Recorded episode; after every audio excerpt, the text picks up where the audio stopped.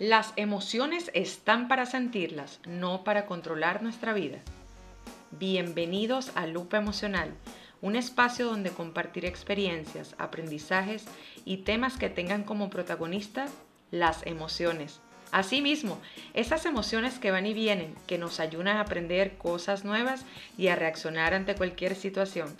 Mi nombre es Esperanza Mendoza y nuestra cita será todos los lunes a buscar tu lupa, que ya yo tengo la mía.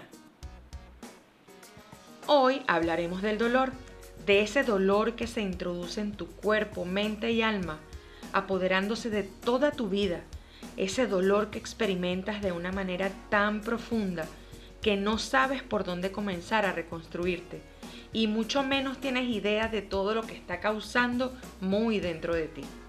Porque este dolor es emocional, lo describo como una herida que tenemos en nuestra alma, nos hace sufrir y nos pueden generar más malestar que un padecimiento físico.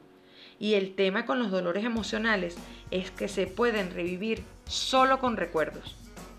El dolor emocional no le gusta a nadie, señores, porque se pierde el norte. Es un dolor que se alimenta de nuestros pensamientos, donde la experiencia que se vivió fue realmente negativa. El dolor emocional que se puede generar en ti o en mí puede ser por muchas razones. Rupturas en la pareja, desengaños en el amor, pérdida de seres queridos, situaciones conflictivas vividas, enfermedades y malas noticias que nos pueden generar una herida profunda. Cuando la herida no se maneja de la manera correcta, entendiendo que se vive el proceso para comprenderlo, sanarlo e integrarlo, se vuelve un problema más grande porque se comienza a somatizar el sufrimiento en nuestro cuerpo físico. Ese peso emocional mal manejado puede ocasionarnos un peso extra en la espalda, contractura muscular, dolor de cabeza por tanto pensar en la herida, fiebres, mareos, problemas gástricos, entre otros, entre los más comunes. También si se prolonga mucho el sufrimiento, pueden generarse otros padecimientos más profundos, como la parálisis facial, movimientos corporales o pérdidas de sensibilidad en alguna parte de nuestro cuerpo. Esto es lo que yo domino, somatizar la emoción del dolor. El dolor es una emoción que vamos a sentir en la vida. Es parte de ese botiquín de emociones que van y vienen en el camino. Sin embargo, insisto que debemos estar alertas con cada emoción para que no se queden estacionadas por mucho tiempo en nuestra mente y mucho más si nos generan malestar. Los procesos de dolor varían según el grado de intensidad que le demos a la vivencia que estamos pasando. Es importante vivir el dolor sin esconderlo y dándole el valor que requiera la respuesta que estamos dando a una situación determinada. Un ejemplo que a todos nos ha tocado vivir es la pérdida de un familiar. Es normal que suframos y nos sentamos afligidos, tristes, decaídos, sin ganas de hacer nada e inclusive nos sumergimos en una profunda soledad por el vacío que nos deja quien ya no está con nosotros.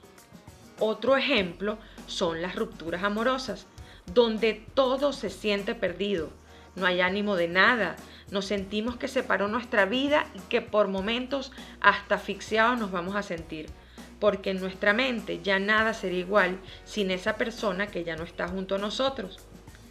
Y para finalizar los ejemplos más comunes está cuando nos mienten personas importantes, generando una tristeza profunda, una decepción por ese engaño, un ahogo provocado por tanto dolor es que no estamos preparados para entender que alguien a quien tanto queremos sea capaz de mentirnos. Pues todos estos dolores, que son algunos de los comunes, y cualquier otro que haya llegado a tu mente o a tu memoria en este momento, es parte de nuestra vida y en cualquier momento lo podemos vivir. Y te diré algo, cuando nos duele algo hay que permitirse vivirlo, porque si lo escondemos o negamos para no sufrir, en cualquier momento la vida te lo trae al presente nuevamente con otras experiencias para que lo termines de procesar y puedas lograr integrarlo como aprendizaje en tu vida. Te aseguro que el tiempo es nuestro mejor aliado, aunque en pleno dolor sientas que nunca mermará. La vida se va encargando de regalarte nuevas experiencias para que gestiones tu dolor poco a poco y puedas seguir adelante. Ahora, cuando estoy en ese proceso, ¿cómo gestiono ese dolor emocional? Lo primero es hacerte consciente del dolor que tienes, reconocer la emoción que está dentro de ti, de ese sufrimiento, angustia, tristeza.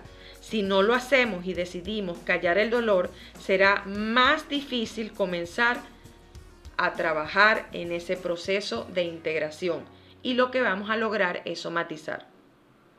Expresar lo que sientes hará que tengas claro tus sentimientos, lo que te está sucediendo, lo que te hace sentir mal. Otra manera de canalizar tu dolor es escribiendo todo lo que pasa por tu mente, dándole nombres a esas emociones que ahora abarcan tus pensamientos. Escribir te va a permitir liberar bastante la carga emocional. Una de mis técnicas favoritas es colocar música y llorar. Trato de buscar toda la tristeza, angustia o cualquier señal que tenga que sacar para limpiar a través de las lágrimas ese dolor profundo que estoy sintiendo. Obviamente no se irá todo en lágrimas, pero el alivio se siente como quitarse un peso de encima, porque debemos cuidarnos de quedarnos estancados en el dolor. Así de simple.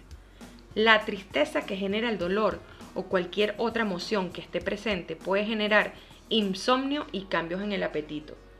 Es importantísimo buscar la manera de descansar y de alimentarse, aunque al principio sea un poco complicado. Eres tu mejor aliado, eres tú y tus vivencias. Cada uno de tus procesos te enseñará algo valioso y es importante que busques la mejor manera de entenderte y observar qué mensaje te estás enviando a ti mismo. No te juzgues por lo que estás pasando y acepta que es un proceso más que con el tiempo podrás integrar mejor a tu vida. Ningún dolor es más grande que otro. Cada uno de nosotros lo experimenta distinto dependiendo de la situación que esté viviendo. Lo más importante es parar, hacer un stop, escucharte, tomarte los días, meses o años que sean necesarios para pasar tus procesos y volver fortalecido. Eso sí, regresar curados sin temor a pasar nuevos procesos, retornar agradecidos por la experiencia sin secuelas. Recuerda que las emociones van y vienen y eso está bien. Lo que no debe pasar y debes estar alerta es que se queden dominando tu vida por siempre. Nos vemos el próximo lunes en nuestro próximo episodio de Lupa Emocional.